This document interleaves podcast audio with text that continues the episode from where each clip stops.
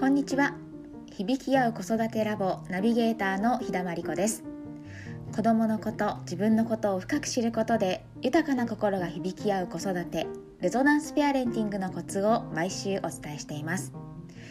え今回も前回に引き続きますみさんに来ていただきご自身の子育てについて語っていただきました。息子さんのお話に続きお聞きしたのはポジティブシンキングのお手本のような娘さんのお話。大人の固定観念を超えていく娘さん。私自身も聞いているだけで前向きな気分になりとっても元気になりました。明日から取り入れてみたいヒントがいっぱいです。どうぞお聞きください。なんだろうな。やっぱりみんなこう声の大きい人に合わせなきゃいけないってことはやっぱり私はない。と思うんですね。自分の意見はそこでトラブルが起きたとしてもやっぱり言うべき日本人なかなか言えないところがあるけど私はそこは子どもたちにも喧嘩になっても言うべきだよって自分の思いは言うべきただそれを嫌だっていう人を道連れにすることはなくって自分の意見として言うことは大事だから我慢することはないっていうふうに言うと、まあ、娘はそれを真に受けて本当になんかこう何も何一つ我慢しないような子に今なって息子と全然違ってもう娘は本当どうどうしたらいいのかな。もう自由奔放に書いてので、これで困ったぞっていう本当にね娘はねちょっとなかなかあの周りの人たちにもそうなんですよ娘二十歳になったので今すごい実は本当にお友達から冗談じゃなかったのねと思うぐらいちっちゃい頃のお友達のお母さんからうちの娘が二十歳になった時に会いたいっていうぐらいちょっとこう本当になんていうの自由奔放ちょっとちょっとこう変わった子だったのであの二十歳の頃からです。だからだからねって言われてたお母さんから本当に今年二十歳になったのでどうしてる？みたいな LINE が来たりとかしてもうなんかよっぽど変な子だって変わってないんだけどなと。えー上は全然違いますね。もう上は上で今言ったようにちょっとあの大変大変じゃないけどなかなか濃い22年間ですけど、うん、娘は娘またこれがちょっとこうちょっとこうなんでしょうねあの、まあ、個性的。うんまた違うんです全く違いますね。やりたいことしかやらない。なんかでそれでもしトラブルになったらどうするのとか私結構今まででも問いかけてきたんですけどあのそしたら別にその子と一緒にいなくていいじゃないみたいな子なんですね。じゃあそうやってみんながふるにかけてあなた一人になったらどうするの？って言ったこともあるんですけど、一人でよくないっていう子なんで、えーと思って、あそうなんや、そしたらそれでいいけどみたいな。えー私は嫌やけどなと思って。うん。なので、なので、なんか娘はまた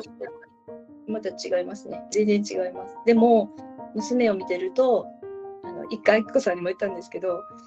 これまた羨ましいなと思うことがあるんですよね。自由奔放、自分の好きなことを、本当にこう、口にする態度にする。で、女の子だしって、まあ、ちょっとこれ男女別にし分けたくはないんですけどやっぱり習性として女の子ってどうしてもちょっとこう難しいとこもあるかなって思ったりすることもあるんですけど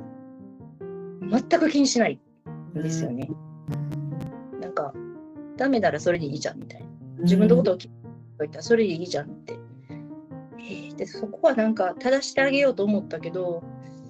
なんかいくら私がいろんな言葉を投げかけたりいろんなことを言っても彼女の思いの方が強くて二十歳になったって感じですかね。ってないでしょうね。意外と思ってるトラブルにもならないのがまた不思議なんですけど私はもう毎回の二者面談三者面談で何かお友達とトラブル起こしてませんか？とかお友達に嫌な思いしてませんか？っていうことを毎回先生に聞いてたんですけど全然そんなことないですよって先生おっしゃってくれて。えー、そんなはずないと思うんですけど、だって好きなこと言いませんか？みたいな。で、言ってても、もう周りの子が、なんか、こんな子だって思ってるし、意外と間違ったこと言ってないので、あんまりトラブルにならないですねって言って、ちゃい頃とかは、あの例えば、こそこそ、まあ、うちの娘のことが嫌な子で、こそこそ話とかあるじゃないですか。でいや多分まあ悪口を言ってるのかもしれないこそこそ話をしてそしたらその娘が大きい声で「なんとかちゃんとなんとかちゃんってさ」ってこそこそ話したら嫌な感じで「ダメって知らんの?」みたいなことをこう平気で口に出すような子なんですよ。もうそんなん横から聞いても怖って思うんですけど。ってなんかで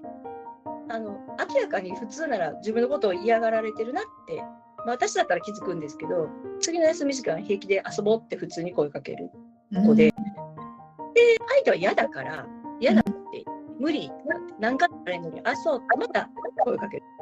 うん、だから本当にここ大丈夫かなってちょっと先生に聞いた時思ったんですけど、でもなんかそういうことを延々やってると、まあ、相手がこう最後も笑けてくるというかそんな感じでいつも何でしょうね知らない間にまた遊んでますよみたいなことを言われてこの子大大丈夫かなって一瞬ちょっと思った時期もあったんですけど、なんだろう、本当にこう、ままあ、皆さんがおっしゃってくれたまっすぐで自分の思いをそのまま言うが裏表の裏の表もきっと全くないだろうなというのは本当に思います。嫌は嫌だし、好きは好きだし、嫌いは嫌いだし、しょうがないじゃんだってしょうがないでしょみたいな感じで今も生きてて。どこかでトラブルに巻き込まれないかしらって私はちょっとなんて言うんかな心配半分どっかでそういう思いしなきゃこの子きっとダメだよダメなんじゃないかなってまだちょっと思ってるんですけど意外と楽しく生きているというか本当に高校の時も大阪府下で何て言ったのかな？大阪府下でママが何と言おうと大阪府下であののあ JK の中で上位3位に入るぐらい毎日が楽しいって言いながら毎日学校行ってたんですね。えー、本当に思いなんでしょうね、まあ、学ぶとこはあります。彼を彼女を見てても。やっぱり、うん、本当にあれだけ自分の思いをストレートに言えるっていうのは、まあ、強さもあるだろうしちょっと分かってないところもあるのかなとも思いますけどでもすごく楽しそうに生きているので羨ましいなって。うん本当ですね。なんかそうやって自分に正直に生きていいんだっていうのをなんかこう存在で示してくれてる感じですよね。もやきこさんにうちの娘ねあの舞台をまあお稽古なんでお稽古の一環でミュージカル舞台を立たせてたんですね。でそれも息子のラグビーと同じように小学校の時に何かさしたいなと思って、うん、で選んだのが彼女が舞台まあ、お芝居をやりたいということだったので、じゃあやりなさいって言って、ミュージカルをやらなくなってて、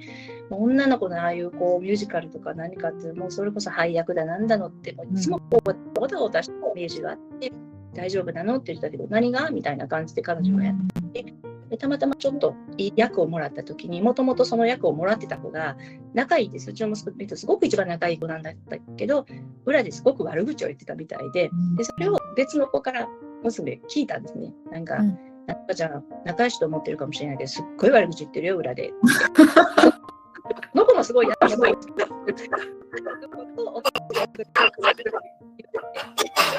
で、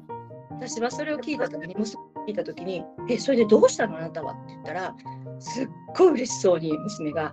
ママ聞いてって、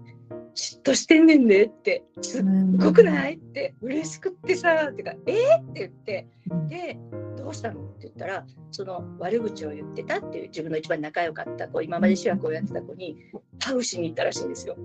本当に思ってたんやありがとうって頑張るからみたいな。でで私はそんな「で何々じゃん？どうした?」泣いて「ごめんね」って泣いて謝ってたって。で何よりそのそれを告げ口をしたそのなんとかちゃんどうしたって気づいたらいなかったでしょうねみたいな。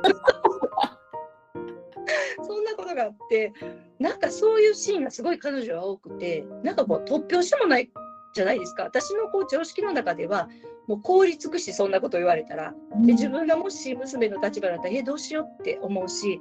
でも全然そんなの思わなかったらしいんですね。もう何より嬉しさがこみ上げてきて、うん、あなんとかちゃんが私に対してそんな風に思ってくれたんだ、ありがとう、頑張るからって、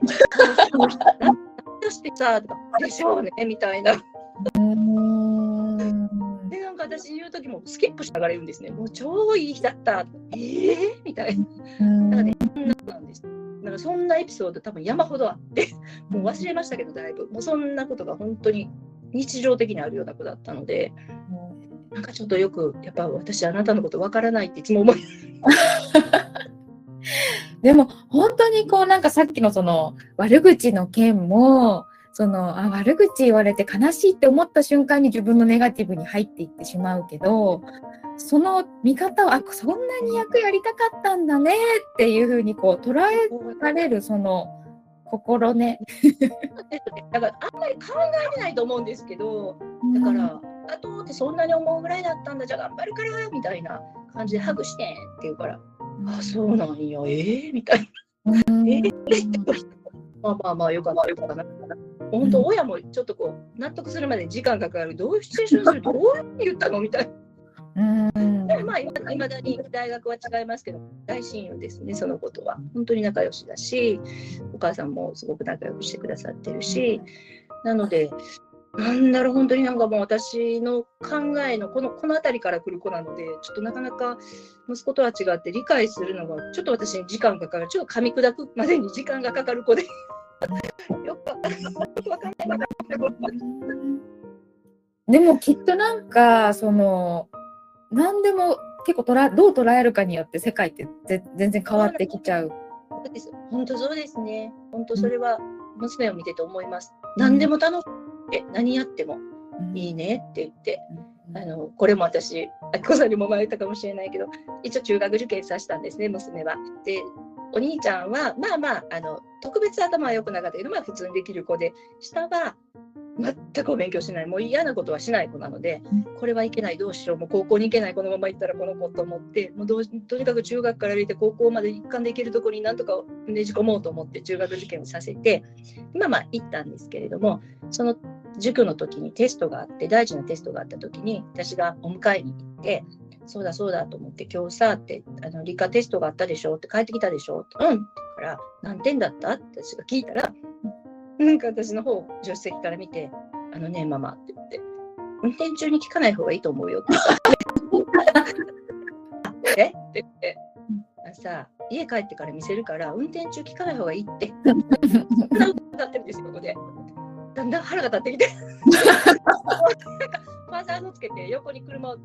つけて、今運転してないから言って何点って言ったら、やってって言われたんですね。8点と思って。そこからもちょっと心穏やかにとりあえず事故しないように帰ろうと思って。で、お家お家に入ってからもうバーッと腹が立ってきて、どういうこと8点ってって言って、何点何点よって100点に決まってるじゃんって決まってるじゃんなんかそんな子で、もうお兄ちゃんが出てきてどうしたん？って言ったら、ちょっと見てよこれって言ったら、どんなお前どうすんの？こんなんって言ったら、だって分かれへんもん。理科なんかこんなん？いる？とかって。い うかなんかだったんですよ。でなんかあの並列とか直列とかなんかそういうこういうなんかこう、うん、なんかこう話してたら「じゃあさ」とか言って「ママさここなんてさ今生活どこ使ってるか教えて」とかそんなことを言う子なんですね。そういう問題じゃないんだよって言っても「えじゃあ何使ってる子なの?」ってプラスとマイナスが分かれば電気つくやんみたいな本当にそんな子で「じゃあもういいそう思うなら」みたいな。外しましょうみたいな。うんうんうんうんうん、そんな感じでやりたいことしかやらないだからどっかで困るだろうなって思いながら一応二十歳まで過ぎましたけど多分この先社会絶対困ることはあるはずと思いながら。そんなことないとこのまま楽しく生きていかれそうな気がしますけど。ね、それもあの思いながらね分かんないですちょっと本当にもう私にはあんまり理解ができないなかなか珍しいなと自分の子ながら思いますね。周りからも言われるけど、本当に私わかわかんない彼女の次の行動が読めない。なんかどんなこと言うんだろう、どんなことするんだろうっていうのがあんまりちょっとわからない子なので、あの本当に何でしょうね。まあでもあのさっき言ってくださったみたいに何でもあんまりマイナスには捉えないんですね。どんなことも。そんなこともあるよねみたいな。でもこうじゃないって必ずこうその後にプラスの言葉が彼女は必ずつくので、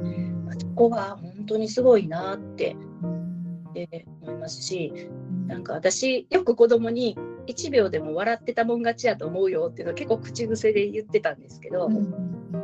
ママそう言いながらさっていつもさこれこうじゃないのああじゃないのって難しく言うよねみたいなことを言われるんで、うん、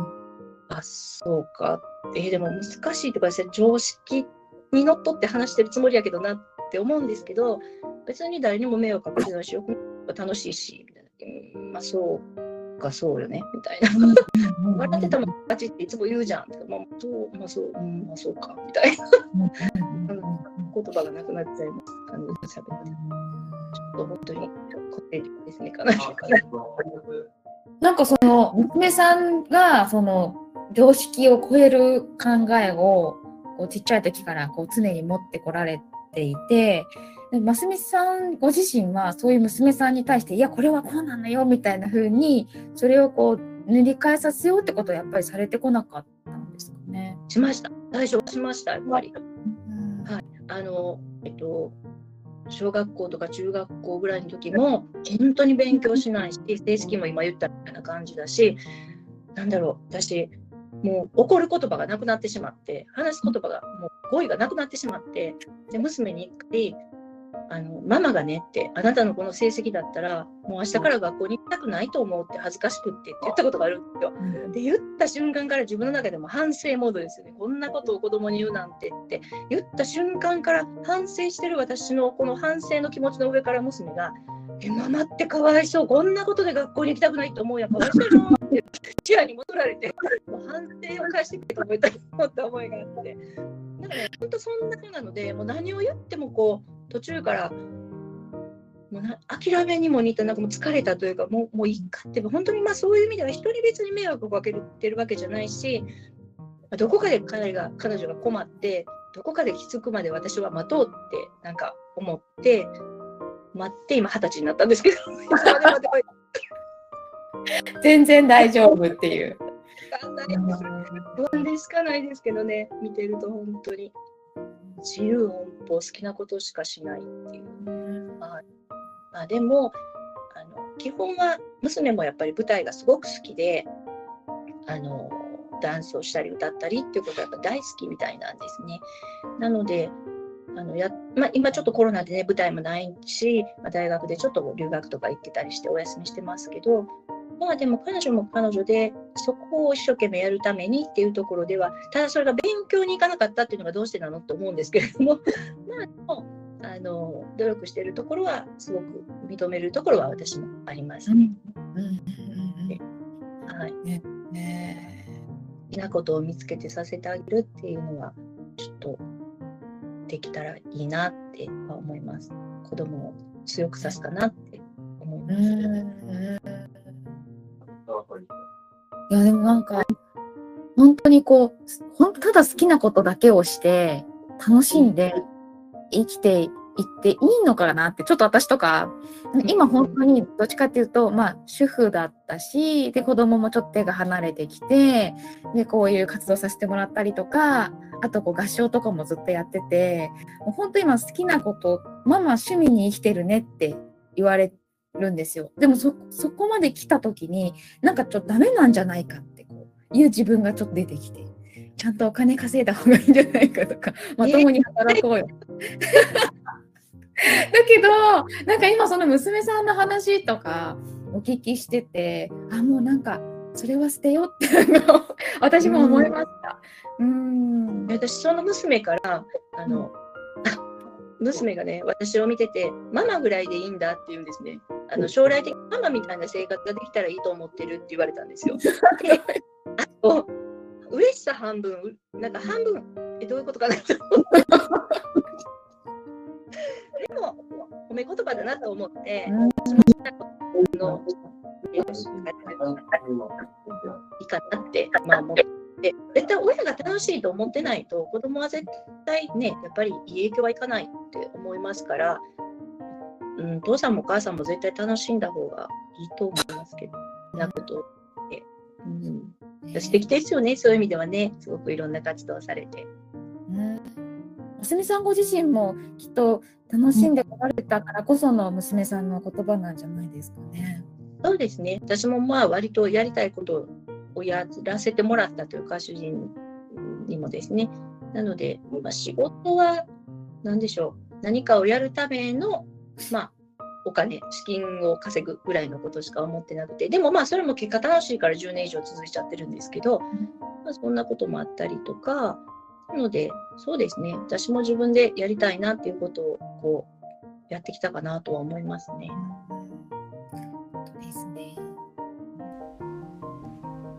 かがでしたか？自分の本音をそのまま言葉にして好きなことを心から楽しんでいる娘さんの姿がますみさんの言葉を通して生き生きと伝わってきましたね。本音に従って前向きに生きる。それでいいんだよという素敵なメッセージをいただいたように思います。それでは今日はこの辺で。今日も聞いてくださりありがとうございました。ご質問お気軽にお寄せください。それではまた来週水曜日にお会いしましょう。